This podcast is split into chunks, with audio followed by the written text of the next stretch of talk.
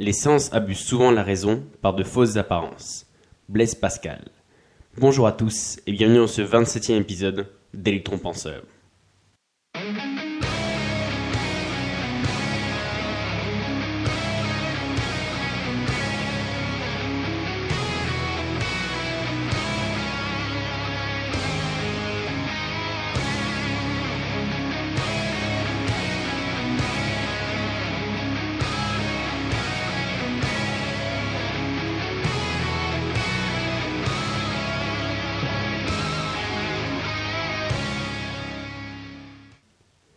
Donc bonjour à tous, donc dans ce dernier grand élément de cette troisième partie sur la PNL sur soi. Donc je sais ça commence à devenir complexe, mais courage, c'est bientôt fini.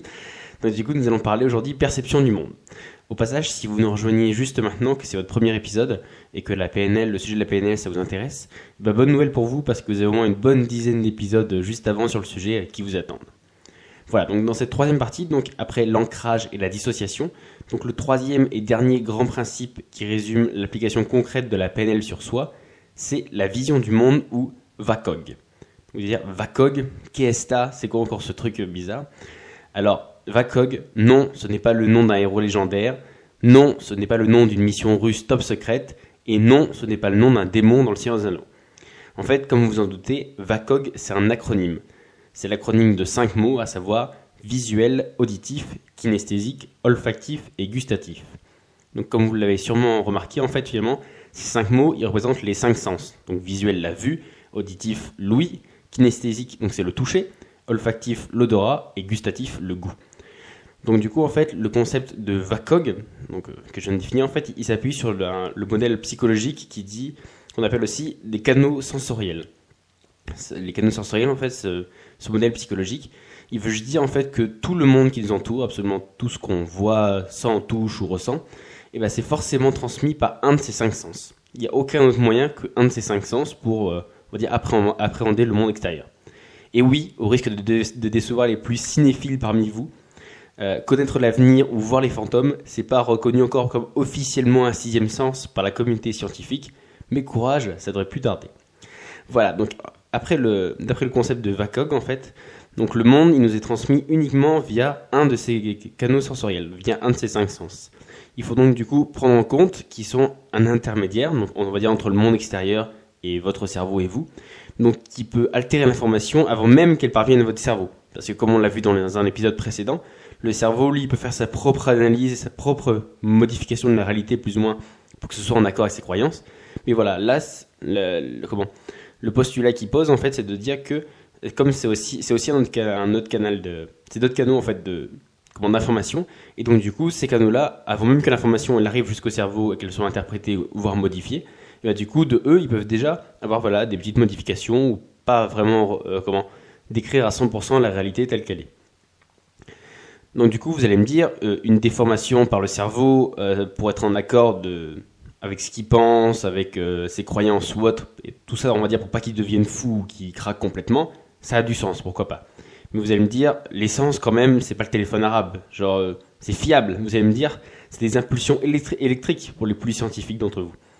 Et ben en fait, finalement, non. Parce que l'essence et les nerfs, donc du coup, qui sont euh, comment on le prolongement, donc qui transmettent l'information, finalement, ce sont que des messagers qui sont pas insensibles à toute forme de, de corruption. Donc, ces formes de corruption, elles pourraient être de divers moyens, ne serait-ce que parce que, je sais pas, il y a des handicaps ou des maladies. On va prendre l'exemple, par exemple, pour la vue. Un daltonien, il perçoit le monde avec des couleurs différentes de ce qu'elles sont réellement pour toutes les autres. Une personne qui est victime d'acouphènes, euh, elle entend des bruits qui existent pourtant pas. Alors que pourtant, son cerveau et on va dire presque ses oreilles, elles sont presque persuadées d'entendre quelque chose, alors qu'il n'y a rien. Euh, au niveau du comment? De la kinesthésie, donc du toucher, une personne qui est atteinte d'analgésie congénitale, pardon, en fait, elle ressent aucune douleur, donc ni aussi, aussi bien au niveau interne que même au niveau du, toucher ou du contact. Donc du coup, voilà, cette personne-là, elle a le, toucher, en fait, il a aucun, il a aucun sens pour elle finalement. Alors on va dire, pour continuer encore au niveau de l'odorat, bah, pour un même parfum, on perçoit tous des odeurs qui sont plus ou moins différentes. Il suffit de voir, on va dire, à part, je sais pas, voilà, des parfums vraiment très représentatif comme quelque chose de la fraise ou de la banane. Et par exemple, tous les parfums qui sont industriels ou on va dire voilà, un peu de marque ou autre, comme c'est une combinaison de plein de, de plein de petits parfums, de plein de petites odeurs, et ben du coup, un même parfum, tous les gens vont pas le sentir de la même manière, ça va pas leur rappeler la même manière, ils vont pas l'identifier à la même chose. Et enfin, finalement, pour ce qui est du goût, bah, je pense qu'en fait, finalement, c'est le plus évident, c'est que tout le monde a des goûts qui sont complètement différents, et hors de toute culture ou, ou apprentissage ou autre, et ben, il y a certains qui vont adorer des choses que d'autres détestent. Donc voilà. Donc c'est pour vous dire que là, vous avez bien la preuve que les, cinq sens en eux-mêmes, ils peuvent, voilà, pas se tromper non plus, mais ils, voilà, ils peuvent avoir des, ils peuvent envoyer, enfin, même entre en eux, ils peuvent envoyer des signaux électriques au cerveau. Donc pour dire que eux, ils, jugent fiable. Mais donc du coup, donc le cerveau, même s'il modifie pas du tout euh, ce qu'il reçoit, eh ben, il a quand même une image un peu déformée de la réalité par rapport à ce qu'il est vraiment. Donc ne serait-ce que parce qu'il y a un des cinq sens qui soit qui fait défaut, soit qui marche pas, on va dire de manière euh, normale ou enfin voilà, de manière euh, générale, on va dire. Donc finalement, en fait, en partant de ce constat, eh ben, la PNL, en fait, elle brandit le VACOG comme un exemple parfait que, outre le fait que nous créons nous-mêmes nos propres champs de vision, notre propre vision du monde via les schémas mentaux, donc là je vous renvoie aux épisodes précédents avec la carte n'est pas le territoire et tout, donc finalement, en fait, il faut prendre du recul par rapport à ces canaux d'information, qui peuvent être, comme on l'a dit, ils peuvent être déficients, différents ou tout simplement limités. Par exemple, vous pouvez vous dire que l'univers, il est fini, parce que finalement, si, si on se met à un endroit donné à un moment donné, on peut compter le nombre d'étoiles, et donc du coup, on pourrait dire, bah oui, ma vue ne me fait pas défaut, donc du coup, si je peux compter les étoiles, c'est que il y a un nombre y a un nombre fini d'étoiles puisque je peux les compter. Et ça, finalement, c'est différent de se dire que, eh ben, finalement, l'univers il est infini. En fait, c'est juste parce que notre œil, il n'arrive pas à capter toutes les étoiles, mais ça ne veut pas dire que, comme on les voit pas, ça ne veut pas dire qu'elles sont pas là. Voilà, vous voyez, en fait, pour c'est un peu le postulat que met la PNL sur ce principe-là, c'est de se dire que euh, si par exemple vous vous fiez à votre vue, eh ben, il y a des choses qui existent et que vous ne pouvez pas voir, mais ça ne veut pas dire qu'elles n'existent pas. Donc, en contrepartie, il y a peut-être des choses que vous pensez voir ou que vous voyez, mais qui pourtant n'existent pas. C'est un peu le. Après, voilà, c'est un peu, voilà, je sais pas si vous avez des, pas des hallucinations au niveau des yeux, mais voilà, par exemple, si vous êtes daltonien, c'est exactement ça. Euh, quand vous êtes daltonien, vos yeux, ils envoient une information, qu'on va dire qui est un peu modifiée, et que votre cerveau, plus ou moins, il peut que, accepter, mais elle est complètement différente de ce qui est, vraiment. Donc ce détachement fait des sens, il impacte directement nos schémas de pensée, dans le sens où finalement on prend si on y arrive, on prend tellement de recul qu'on arrive presque à regarder nos sens d'un œil extérieur, de regarder quasiment de l'extérieur, alors que c'est nos sens, c'est vraiment ce qui, ce qui, voilà, ce qui nous permet de communiquer et de ressentir le monde extérieur. Donc en fait finalement la PNL VACOG, on va l'appeler comme ça, elle nous enseigne en fait qu'en plus de se méfier de nos propres schémas mentaux, de nos propres idées préconçues du monde, et ben en plus nous devons faire attention à nos sens. C'est-à-dire que de manière finalement à prendre conscience qu'ils ne traduisent pas toujours avec une exactitude horlogère une représentation exacte du monde. Pour prendre un exemple cosmique par exemple, c'est prendre du recul sur ses sens. C'est comprendre par exemple que euh, on peut continuer à voir une étoile. Donc voilà, pour, bien enfoncer ce que j'ai dit tout à l'heure, et eh ben on peut, on peut, on peut voir, on peut voir des étoiles alors qu'elles sont plus là. Donc pourtant vos yeux ils renvoient une image, mais la réalité elle, est, elle fait que les étoiles sont plus là. Et en contrepartie il y a des étoiles qui sont là, mais vos yeux n'arrivent pas à les capter. Donc voilà, en fait, le, comment le grand principe du jour, en fait, c'est de se dire que finalement vos sens, on va dire c'est c'est votre meilleur moyen d'interaction avec euh, l'extérieur, puisque c'est le seul moyen. Voilà, parce qu'on a dit, il n'y a pas encore de sens ni rien. Donc c'est le seul moyen que vous avez d'appréhender le monde et de le voir. Mais en contrepartie, il faut avoir conscience que bah, justement ces sens ils peuvent faire défaut ou voilà avoir des limites. Donc pour prendre voilà, je pense que le meilleur exemple c'est les étoiles. Donc c'est pas parce que vous voyez une étoile qu'à l'instant où vous le voyez, elle existe toujours. Et en contrepartie, c'est pas parce que vous voyez pas une étoile que ça veut dire qu'elle n'existe pas. Voilà. Euh, voilà, donc là, c'est la fin de ce petit épisode. Donc, euh, comme toujours, le petit call to action, le petit passage à l'action du jour. Donc, en fait, le passage à l'action euh, concret du jour, il consiste en fait à montrer que votre perception du monde, elle est directement impactée par vos sens. Et pour cela, en fait, le défi du jour, c'est de modifier ou de supprimer temporairement l'un de vos sens. J'ai dit temporairement dans le sens, on va dire, 24 heures max, parce que le but, c'était de faire un test. C'est pas de vraiment créer un réel handicap. Si par exemple, vous voulez, on va dire, je sais pas, je pense que c'est celui qui doit être le plus perturbant, par exemple, si c'est la vue. Donc, je sais pas si. Peut-être pas non plus complètement vous rendre aveugle, mais je sais pas, voilà, si vous mettez un, filtre sur des lunettes ou que vous mettez même des lunettes de soleil ou autre, Donc du coup, le but, voilà, c'est pas non plus de fatiguer vos yeux parce qu'ils ah, vont se mettre pendant des jours et des jours à essayer de travailler pour essayer de se modifier. Voilà, normalement, en 24 heures, vous devriez suffisamment ressentir un peu euh, la contrainte, les effets, sans vraiment que ça, ça porte préjudice à vos yeux.